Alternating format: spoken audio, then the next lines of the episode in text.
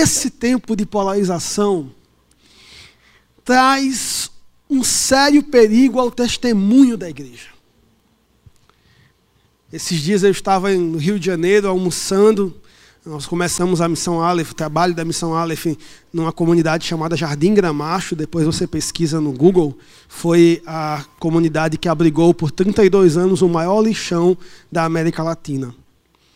E depois do encontro tão maravilhoso ali no Jardim Gramacho, uma irmã preciosa que trabalha naquela comunidade, engajada com programas educacionais, de promoção de direitos, com a causa da justiça, nos convidou para almoçar na casa dela. Nós tivemos a oportunidade de almoçar. Na minha cabeça seria assim um almoço rápido. Nós iríamos ali, almoçaríamos uma hora, iríamos descansar. Mas quando nós chegamos lá, nós nos deparamos com um ambiente de polarização. Uma família muito unida, vários filhos, pais crentes, criaram todos os filhos no temor do Senhor. Desenvolveram, depois que os filhos casaram, o hábito de almoçar no sábado, todo mundo junto. Anos a fio. Mas de uns tempos para cá, o clima de polarização começou a entrar dentro dos almoços de sábado. Até que certo dia, certo, duas semanas antes daquele encontro, debate muito acalorado, muito difícil. Aquela, irmã, aquela mãe, avó, mãe da irmã que trabalhava ali na comunidade, nos pede com lágrimas nos olhos, pastores, nos ajudem a conversar. Porque há vários anos nós promovemos esse almoço, temos nos esforçado por criar esse ambiente de unidade em nossa família, mas eu quero confessar uma coisa para vocês. Eu não tenho mais vontade de fazer isso. Eu perdi o prazer de fazer isso. Uma mãe zelosa, uma avó zelosa, uma polarização, uma palavra que talvez um ou dois anos atrás nenhum de nós aqui ouviríamos com frequência, mas hoje escutamos com frequência na mídia, escutamos com frequência na internet, escutamos com frequência em nossas igrejas. Que adentra a mesa do almoço de uma família e afeta a unidade de uma família de crentes em Cristo Jesus. E afeta as relações em nossas igrejas. E afeta o nosso testemunho público. Nesse livro, Stott diz que a igreja deve amar o equilíbrio tanto quanto o diabo o odeia.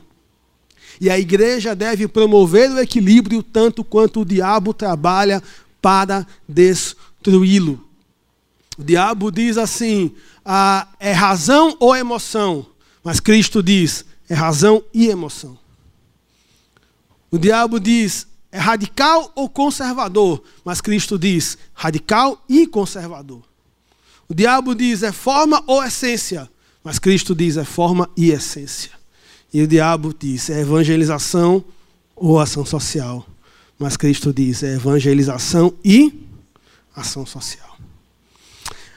Alguns anos atrás, no final de 2016, eu e a minha esposa fomos convidados a participar de um encontro, de uma iniciativa que nós integramos chamada Indivíduos Inspirados. E é um movimento de líderes que estão trabalhando em diferentes esferas da sociedade para testemunhar do Evangelho de Cristo. E sentado aí do lado de uma irmã, conversando, ah, aquela conversa assim, ah, bem habitual, olá, qual é o seu ministério, de onde você vem, eu descubro que estou falando com um casal de plantadores de igrejas que trabalham nas montanhas de Uganda, na África. Eu fico bem Fiquei bem emocionado assim, conhecer um casal de plantadores de igrejas no encontro de missão integral. E a gente conversando, e aí ele testemunhou para mim assim, Leandro, quando nós chegamos naquelas comunidades, aqueles povoados localizados nas montanhas de Uganda anos atrás, nós não tivemos nenhum êxito. Nós não conseguimos plantar nenhuma igreja. Nós não conseguimos avançar um centímetro na obra missionária naquele lugar por causa da oposição dos líderes muçulmanos locais. Até que um dia, nós começamos a compreender esse conceito de missão integral. Esse conceito de que a missão envolve tanto a proclamação como a demonstração do Evangelho.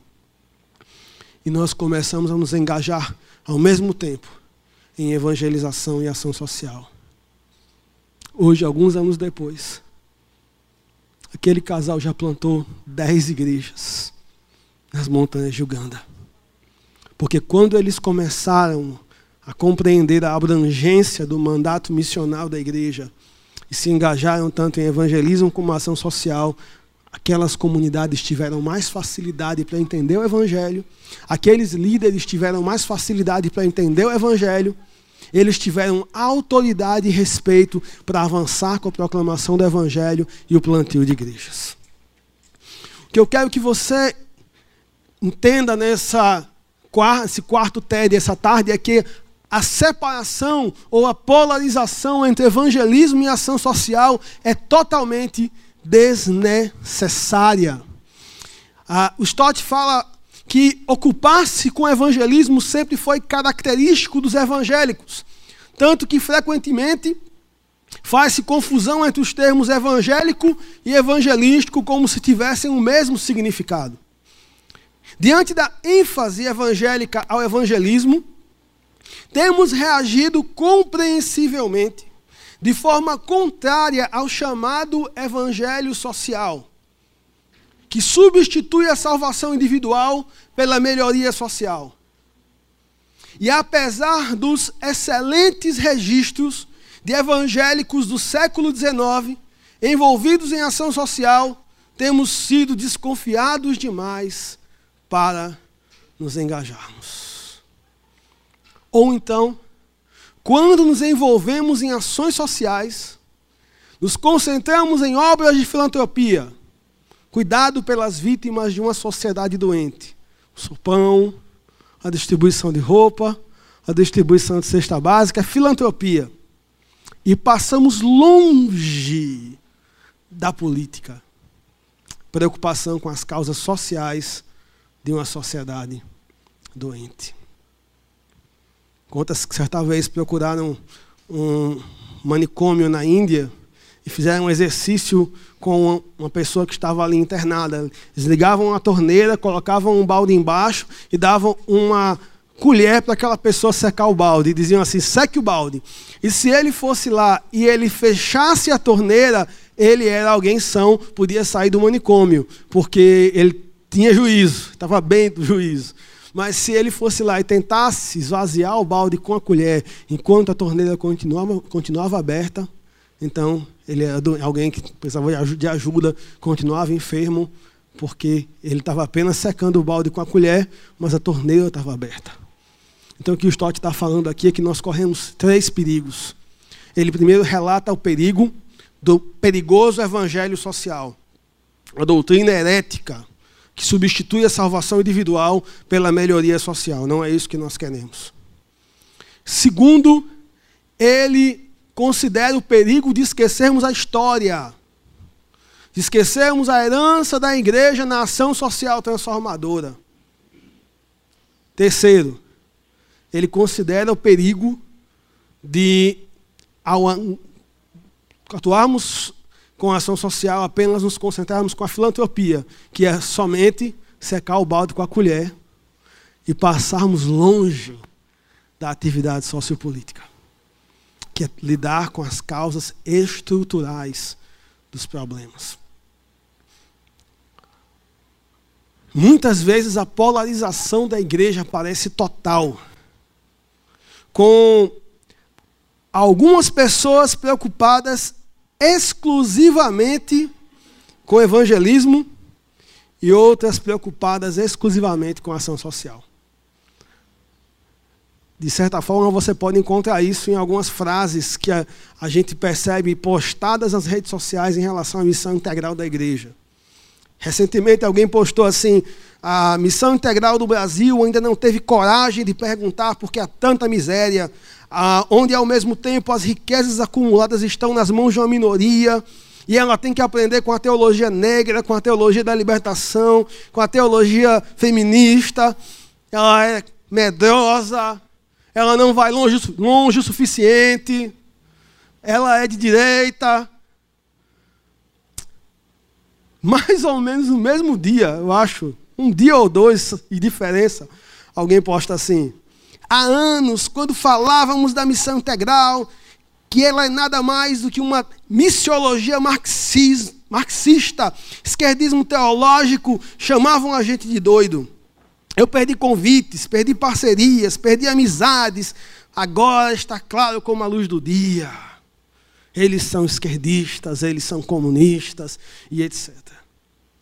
Uma polarização que é dolorosa, porque irmãos sinceros que estão desejosos de compartilhar o evangelho de Cristo com o perdido, irmãos sinceros que estão desejosos em, em, em, participar ativamente na causa da justiça, em temas relevantes, em pautas sociais, ah, estruturais que deveriam estar cooperando tanto para compartilhar o Evangelho como para atuar juntos na transformação social, estão discutindo se é uma coisa ou outra, quando na verdade não é uma coisa ou outra, mas as duas.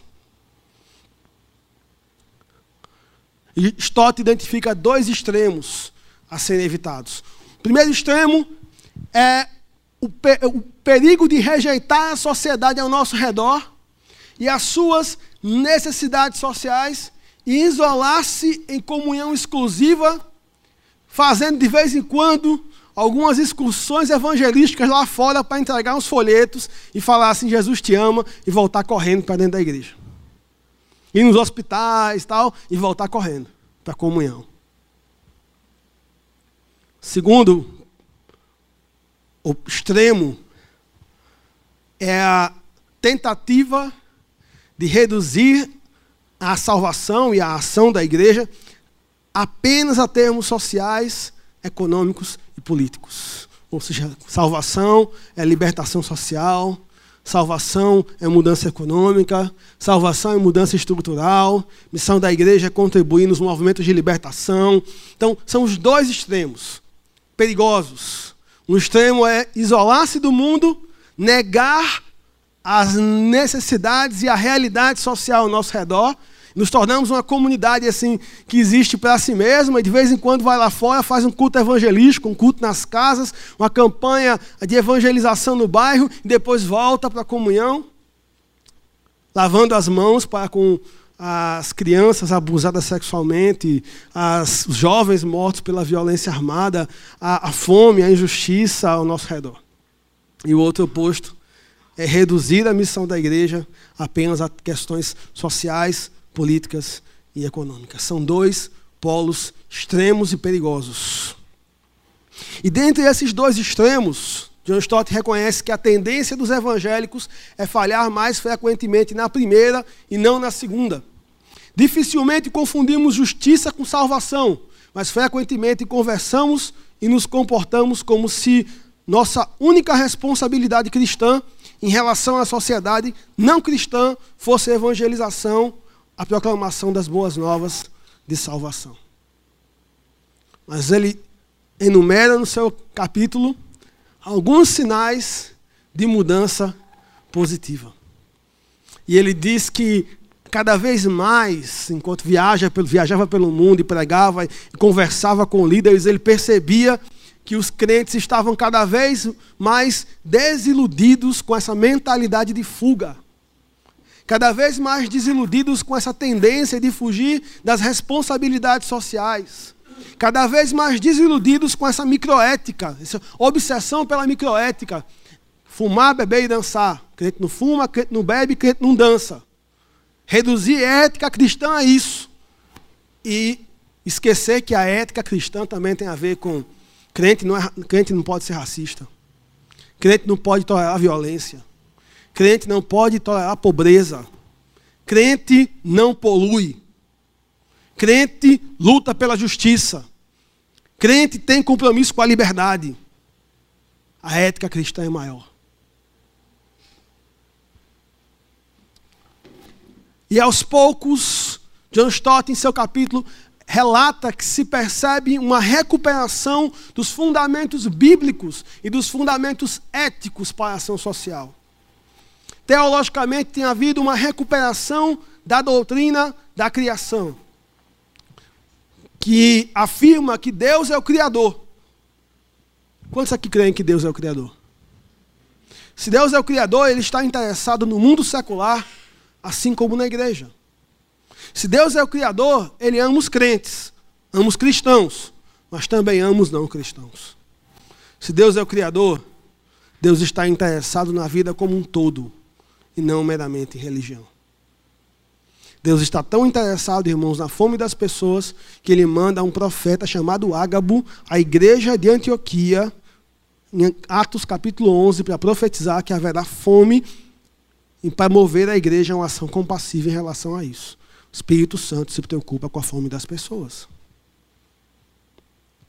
Nosso Deus é o Criador e o seu interesse não é apenas pelos cultos de domingo à noite, embora Deus se agrade com o louvor do seu povo.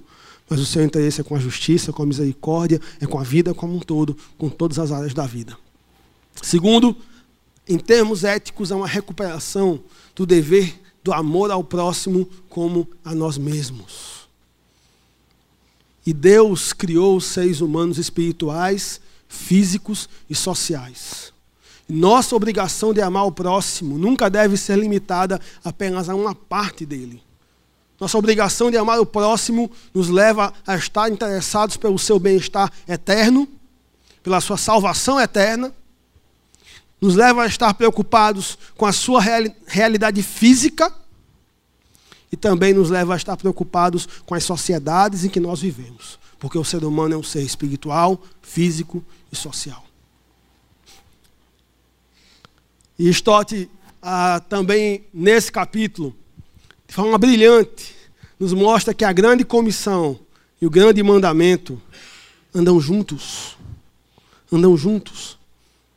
A grande comissão não substitui o grande mandamento, e nem um grande mandamento substitui a grande comissão. Os dois andam juntos. Jesus nos deixou a grande comissão de pregar, evangelizar e fazer discípulos. Estou ligado aqui, viu? Não se preocupe, não. Estou no tempo ainda. Jesus nos deixou a grande comissão de pregar, evangelizar e fazer discípulos. E essa comissão ainda é obrigatória para a igreja. Porém, a comissão não substitui o mandamento como se amarás o teu próximo fosse substituído por pregarás o evangelho. E ela também não reinterpreta o amor ao próximo. Em termos exclusivamente evangelísticos. Porque alguém poderia dizer, não, que ação de amor maior eu poderia fazer do que pregar o evangelho. Mas o Stott fala assim, não, mas a, a grande comissão também não, não reinterpreta o amor ao próximo só em aspecto evangelístico. É mais, o grande mandamento é mais amplo do que isso. Em vez disso, a grande comissão enriquece o mandamento de amar o nosso próximo, porque acrescenta uma dimensão nova e cristã, especificamente de fazer Cristo conhecido. Então, amar ao próximo tem a ver com serviço, compaixão, misericórdia, justiça, também com fazer Cristo conhecido. E ele cita Martin Luther King. Preste atenção nisso aqui. Religião lida com o céu e com a terra. Qualquer religião que declara se preocupar com as almas dos homens, mas não se preocupa com as favelas que os destroem, com as condições econômicas que os sufocam, ou com as condições sociais que os alejam, é uma religião seca como a poeira. Stott vai mais além. Ele diz assim: nós podemos dizer algo ainda mais sério: é falsa religião. Leia Tiago 1,27. Compare isso com Tiago 1,27. Compare isso com 1 João 3, 16 a 18. É falsa religião. Então ele conclui o seu capítulo com uma afirmação prática e com uma sugestão prática a, a igreja local como um todo deve se preocupar com a sociedade secular como um todo. E ele diz assim: nós precisamos reconhecer os dons, Muitas vezes, um irmão que fala com tanto ardor do evangelismo pode ser um irmão com um dom de evangelista, e outro irmão que fala com tanto ardor das questões de justiça, das questões sociais ao, seu, ao redor da igreja, do templo, da comunidade. Pode ser alguém com o dom da misericórdia. E, na verdade, esses dons se complementam. A igreja é o corpo de Cristo, é uma comunidade de dons. Então, nem todos precisam fazer tudo nós, pastores e missionários, precisamos ficar lembrando a nós mesmos disso, né? A gente não precisa fazer tudo. A gente não precisa fazer tudo, porque a igreja é uma comunidade de dons. Então, a igreja toda deve ter uma preocupação com a comunidade e com a sociedade como um todo. Mas o crente não precisa fazer tudo. E ele sugere a criação de grupos de estudo e de ação. Não para ação sem estudo e nem para estudo sem ação que o siga, que venha depois do estudo, mas para os dois. Formados por pessoas que têm as mesmas preocupações, dons, coração, inquietações. Então, por exemplo, um grupo pode ser criado para tratar da evangelização de uma área específica do bairro. Outro grupo pode ser criado para trabalhar com crianças e adolescentes em situação de risco, de vulnerabilidade social ou de abuso sexual. Outro grupo pode ser criado para tratar de temas raciais. Outro grupo pode ser criado para atuar com, com, com área de favelas. Outro grupo pode ser criado para trabalhar a evangelização de universitários. Um outro grupo pode se dedicar a trabalhar, trabalhar com um asilo, ou com um hospital, ou com idosos. As possibilidades são, são quase infinitas. Se os membros da igreja local dividirem as responsabilidades sociais e evangelísticas da igreja de acordo com suas preocupações, chamados e dons, um trabalho muito mais construtivo pode ser feito para a transformação de uma comunidade.